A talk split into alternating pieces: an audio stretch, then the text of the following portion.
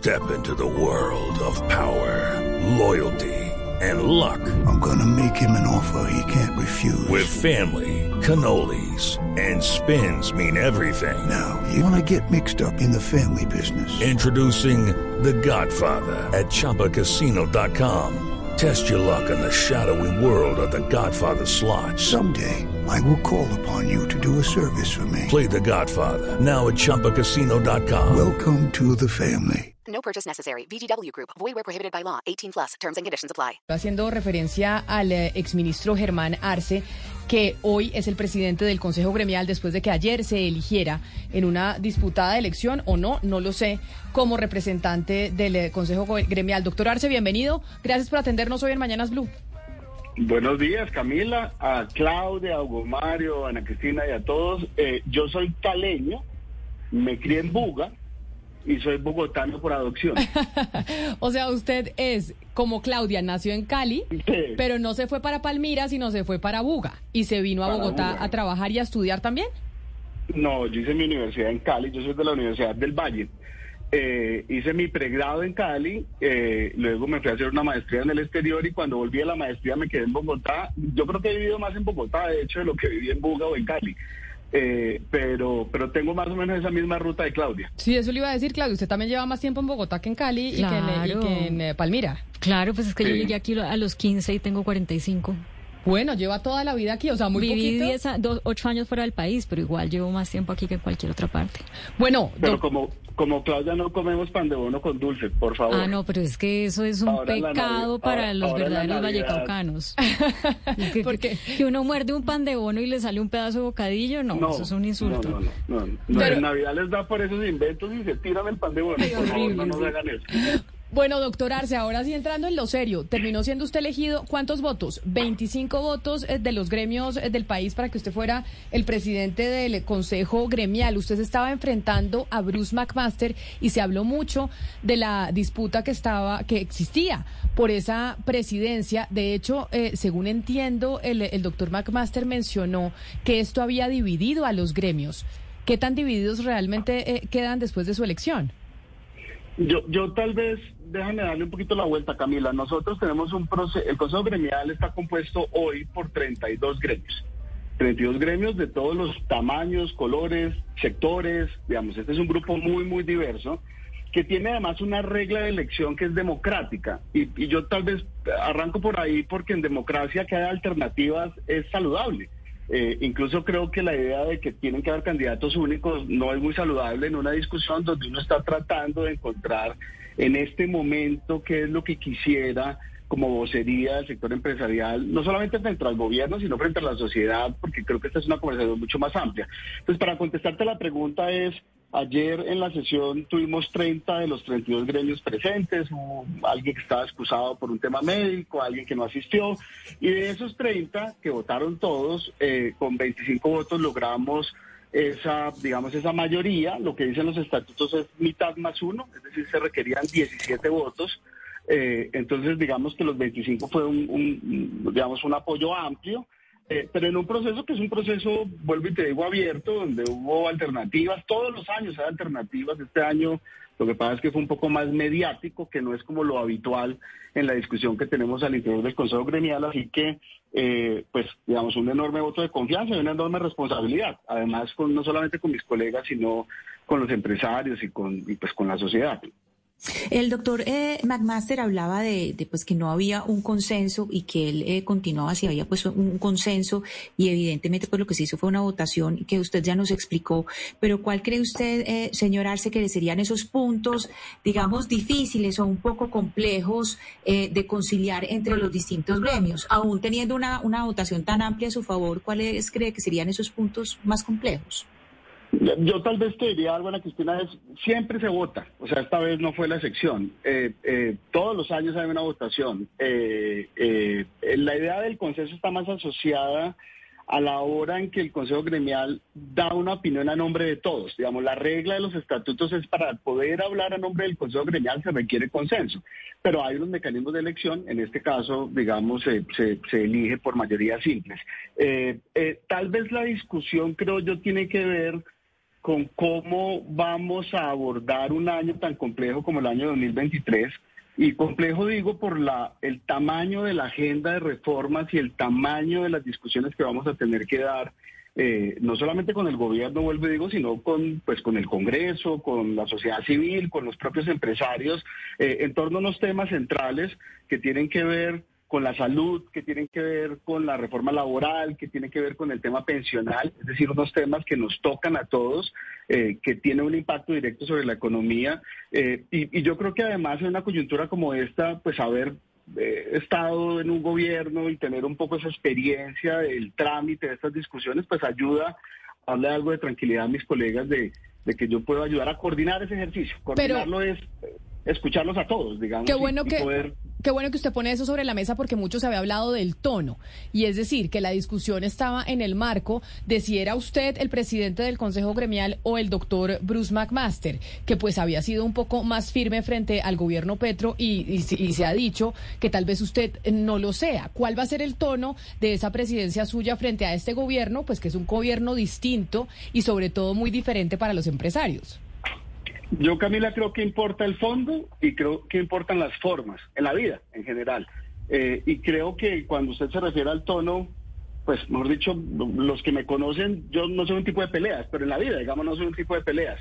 Eh, eh, sobre todo porque yo creo que la gente hablando se entiende. Uno puede tener diferencias de opiniones, pero, pero yo sí creo que en el proceso de dialogar y de discutir y de plantear alternativas, uno tiene que ser uno respetuoso, pero además eh, eh, tratar de ponerse en los zapatos del otro en medio de una discusión eh, en la que tendremos que encontrar puntos de encuentro entre todos y, y, bueno, yo supongo que tal vez el estilo personal ayuda o por lo menos espero que ayude a buscar esos puentes y a tratar de conciliar algunas discusiones. Yo creo que, yo creo que, y, y escúchame solamente esto, yo creo que cuando hablo del tono, yo creo que uno tiene que tener la disposición de escuchar al otro. Yo creo que ese es uno de los grandes desafíos que todos tenemos, escuchar para entender, no escuchar para responder o para contestar o para escuchar para entender. Y yo creo que en ese proceso probablemente vamos a hacer un ejercicio, como el gobierno lo ha planteado, en el que se requiere mucho diálogo, eh, pero además mucho respeto mutuo, donde tenemos que ser capaces de generar confianza los unos a los otros. Pero mire, doctor Arce, a propósito de lo que usted está planteando sobre esa interlocución con el gobierno y sobre una agenda tan compleja, tan, tan, tan delicada la que se espera el próximo año. Y le pregunto por porque mm, digamos que la relación del gobierno, de todos los gobiernos con los gremios, muchas veces no es tan fácil como se plantea. En el caso particular del gobierno del doctor Petro, hemos visto, por ejemplo, cómo el gobierno particularmente ha querido meterse en asuntos gremiales. La Federación de Cafeteros dice que tuvo mucho que ver el presidente en ese caso. La presidencia de Camacol también fue en su momento eh, debido al cambio, seguramente algunas, algunas diferencias con el gobierno. El propio doctor Manmaster ahí en el ANDI también eh, entendió que le enviaron algunos mensajes. ¿Cómo cree usted que va a ser esa relación con este gobierno, particularmente en el tema de que el gobierno quiere meterse en los asuntos gremiales? Esa interlocución, ¿usted cómo la ve? Mire, yo, yo tal vez no me atrevería a hacer una afirmación de ese tamaño. No, no puedo hablar, digamos, por los casos específicos que mencionaste. Eh, pero la, lo que yo he recibido en el gremio que yo represento eh, durante las discusiones que tuvimos en la reforma tributaria, pues ha sido canales de interlocución. Pues yo trabajo particularmente con el sector Hacienda, pues por en el que trabajé durante muchos años y probablemente para mí soy más habituado, digamos, a, a la dinámica de esa discusión. Eh, pero yo creo que en esto, en esto uno tiene que partir del principio de que cada uno tiene una función.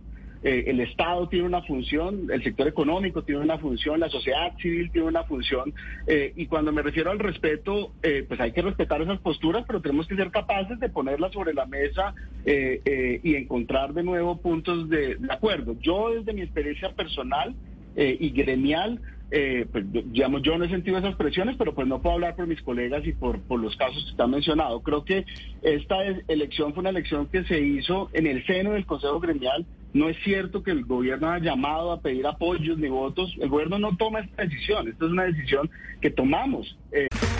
Ok, round two. Name something that's not boring. laundry? Uh, a book club. Computer solitaire, huh? Ah. Sorry, we were looking for Chumba Casino. That's right. ChumbaCasino.com has over 100 casino style games. Join today and play for free for your chance to redeem some serious prizes.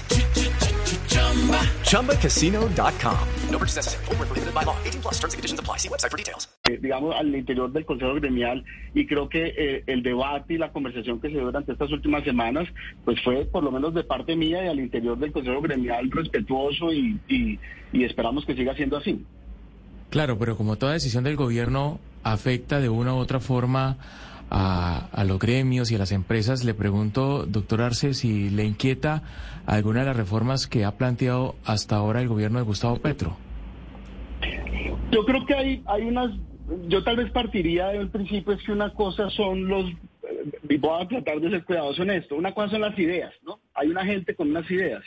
Eh, otra cosa es una discusión sobre un proyecto de ley y sobre una reforma específica donde uno pueda, eh, digamos, referirse a los temas eh, puntuales que se plantean o a las modificaciones, pero eso pasa siempre en el debate legislativo. Nosotros tuvimos una reunión bastante provechosa la semana pasada con el, con el ministro de Hacienda con el director de planeación, donde hablamos sobre las bases del plan, pero las bases del plan eh, digamos, todavía se quedan un poco en el plano de las ideas. Es decir, allí todavía no estamos hablando de articulados, no estamos hablando de proyectos específicos, no estamos hablando de costos, impactos fiscales, eh, pero tendremos que dar, digamos, esa conversación eh, de manera ordenada. Eh, nos preocupan cosas que tocan a los ciudadanos, nos preocupa eh, una reforma al sistema de salud, porque lo que tenemos al final son ciudadanos, ustedes y nosotros que somos usuarios del sistema, eh, creo que tenemos que ser muy cuidadosos en la manera como se da esa discusión, porque para los usuarios el resultado tiene que ser un mejor servicio, una mejor atención. Esto tiene muchas tecnicalidades, digamos, a la hora de discutirlo, pero creo que no se nos puede olvidar eh, que allí hay unos derechos y hay unas expectativas de los ciudadanos que todos tenemos que ser capaces de ayudar a construir, Estado y, sociedad, eh, sector empresarial incluido. Pero, doctor Arce, usted decía que cada sector tiene su rol y ojalá fuera tan fácil que, que todos nos pudiéramos de acuerdo en eso. Precisamente ahí está el conflicto. Y digamos que más allá de cada ley, de cada propuesta, lo que se viene detrás de estas grandes reformas es una enorme discrecionalidad mayor del Estado, más poder del Estado, más aumento del presupuesto, que pase al sector público, el gran manejo de las pensiones, gran parte de, de la salud. Eso como idea general, como visión de país, como visión de sociedad, ¿usted está de acuerdo con eso? Mire, yo estuve en las charlas que dio la profesora Mazucata hace un par de semanas que estuve en Colombia eh, y, me he puesto en la tarea además de leer los libros un poco para entender cuál es como ese planteamiento de ese Estado más fuerte, de ese Estado que lidera, de ese Estado que plantea unas misiones que como sociedad tenemos que perseguir. Eh, yo no creo que nosotros estemos en la discusión de los 60 o los 70 eh, de más Estado, menos mercado, de unos versus los otros. Yo creo que tenemos que ser constructivos, estamos en el siglo XXI eh, y los desafíos que teníamos hace 50 años pues no son los mismos que tenemos hoy en día. Eh, creo que claramente hay una señal de un Estado más fuerte. Para mí un Estado más fuerte no es un Estado más grande necesariamente, pero es una opinión, digamos, personal. Eh, creo que si el Estado es capaz de liderar y de mandar señales claras sobre esos problemas que le queremos resolver a la sociedad, el sector privado tiene un rol que jugar. Tiene un rol que jugar porque tiene recursos de inversión, tiene un rol que jugar porque tiene capacidad de innovar, tiene un rol que jugar eh, porque tiene cobertura y acceso, digamos, a los distintos eh, eh, regiones a donde se requieren prestar estos servicios, pero tenemos que entender si esos incentivos están alineados y probablemente en la discusión eh, eso que tú ves en contradicción es entender si los incentivos que el Estado le da al sector empresarial son los adecuados para poder garantizar la prestación de esos servicios a los ciudadanos. Sí, doctor Arce, pero usted, usted me permite, hay gente que dice que no estamos en discusiones viejas, pero eh, lo que el gobierno plantea me- pareciera que sí es así. Ellos califican eh, que esos derechos como la pensión a la salud no pueden ser un negocio y que los privados, por tanto, no pueden, no deberían estar ahí. Y lo que se plantea es que la salud y las pensiones pasen casi en su totalidad a manos del Estado. Eh, digamos que eh, usted no cree que el- el sector gremial se va a preparar para ese combate que va a ser duro. Yo, va- pues la discusión va a ser dura, pero yo no lo pondría en términos de un combate, entre otras razones porque las soluciones las tenemos que construir colectivamente. Pues si planteamos la discusión como un enfrentamiento de unos y otros, va a ser muy difícil construir esos consensos. Eh, entonces yo sí creo que, hay que llegar a la discusión con la claridad de cuáles son los problemas y los objetivos. eh, vuelvo a insistir en esto. Qué es lo que queremos resolver, cuál es ese diagnóstico que tenemos como sociedad, como Estado, como sector empresarial, que necesitamos resolver y cuál es la mejor manera de hacerlo. Yo creo que en los detalles del cómo eh, tenemos que ser capaces de encontrar cómo resolvemos de manera eficiente esos problemas. Yo vuelvo y te digo, yo no creo que la lógica para construir sea plantear esto como una pelea de boxeo. Eh, me parece que eso es poco constructivo en la vida, además, no solamente en esta coyuntura. Eh, entonces creo que si uno se sienta a la mesa con la disposición de entender cuál es el problema que quiere resolver y cuáles son las alternativas, yo sí creo que somos capaces de, de, buscar consensos. Ese por lo menos es el espíritu con el cual nosotros queremos sentarnos a la mesa en muchas de estas discusiones. ¿Y cree usted que siendo usted, señor Arce, de un eh, gremio tal vez no tan grande como la ANDI, como la SAC, como otros eh, grandes medios que hacen parte del Consejo Gremial, tienen esa misma fortaleza en la voz, en esa eh, discusión con el gobierno nacional, que además era otro de los puntos que se esgrimían dentro de la, dentro de la elección de si debería ser usted o el señor Bruce McMaster el, el presidente del Consejo Gremial durante el gobierno de Gustavo Petro? Yo tal vez partiría por decirles que el Consejo Gremial es más grande que todas sus partes. Eh, y esta es una vocería sobre los 32, no sobre las fiduciarios. Eh, pero si vamos a hablar de la medida, que me parece muy simpático eso, pues yo tengo un sector que administra 750 billones de pesos eh, en todos los sectores de la economía. Dos terceras partes del PIB pasan a través de vehículos fiduciarios. Eh, pero podemos buscar la métrica que sea. Yo no creo que ese sea, digamos, el fondo de la, de la ecuación. Porque este, esta vocería, además, es una vocería que uno hace ad honorem a nombre de los 32. Eh, y, y, yo creo que así como yo tengo una agenda de trabajo en el gremio que yo represento, pues que la gestiono, para eso me pagan, eh, lo que hacemos en el Consejo Gremial es recoger la agenda de todos y en eso yo creo que es importante entender que allí se está representando al 90% del PIB.